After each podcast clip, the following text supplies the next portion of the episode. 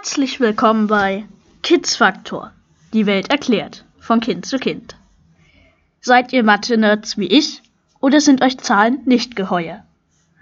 Um der Mathematik zu entgehen, hättet ihr schon deutlich früher leben müssen. Genau genommen, gute 5000 Jahre früher. Aus dieser Zeit zumindest stammen die ersten bis heute erhaltenen Aufzeichnungen von Formeln und Zählungen. Wieder mal sind die Ägypter ganz vorn mit dabei. Diesmal allerdings auf Platz 2. Die Babylonier waren etwa 100 Jahre schneller. Das könnte natürlich auch daran gelegen haben, dass die Babylonier ihre ersten mathematischen Überlegungen auf Stein und nicht auf dem anfälligen Papyrus, also Papier, festgehalten haben.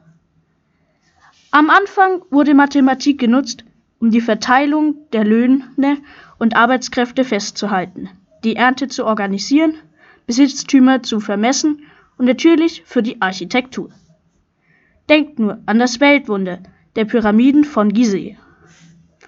Auch wenn die ersten Aufzeichnungen erst 5000 Jahre alt sind, sollten wir aber nicht vergessen, dass die Menschen schon ihr Vieh zählen und ihre Ernten planen mussten, seit sie begannen, sesshaft zu werden.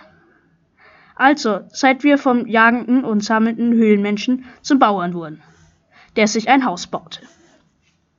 Mathematik war also schon immer da, aber am Anfang haben wir sie nicht bemerkt, sondern einfach intuitiv eingesetzt. Auch die Bewohner Babyloniens und Ägyptens haben Mathematik noch genutzt, ohne darüber wirklich nachzudenken, warum die Zahlen so funktionieren, wie sie funktionieren. Logische Beweise, Formeln und Herleitungen entstanden erst bei den alten Griechen in der Antike. Inzwischen haben wir ca. 600 vor Christus. Unter Philosophen wie Pythagoras, Archimedes oder Thales entstanden die Geometrie und die Mathematik wurden zur Wissenschaft, über die philosophiert und geforscht wurde.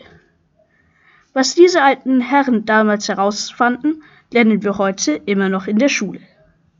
Aber hier in Mitteleuropa haben wir erst viel, viel später begonnen, die Mathematik aktiv für uns zu nutzen. Bevor uns die Lehren der Griechen erreichten, vergingen um die 1700 Jahre. Und erst ab dem 13. Jahrhundert startete dann auch bei uns der Siegeszug der Mathematik. Heute wissen wir, Mathematik steckt in allem. Und damit meine ich nicht nur jeden Computer, jedes Smartphone, Auto oder Flugzeug. Nicht nur moderne Technik und Architektur wären ohne Mathematik undenkbar. Selbst in der Natur kann man überall die Gesetze der Mathematik finden.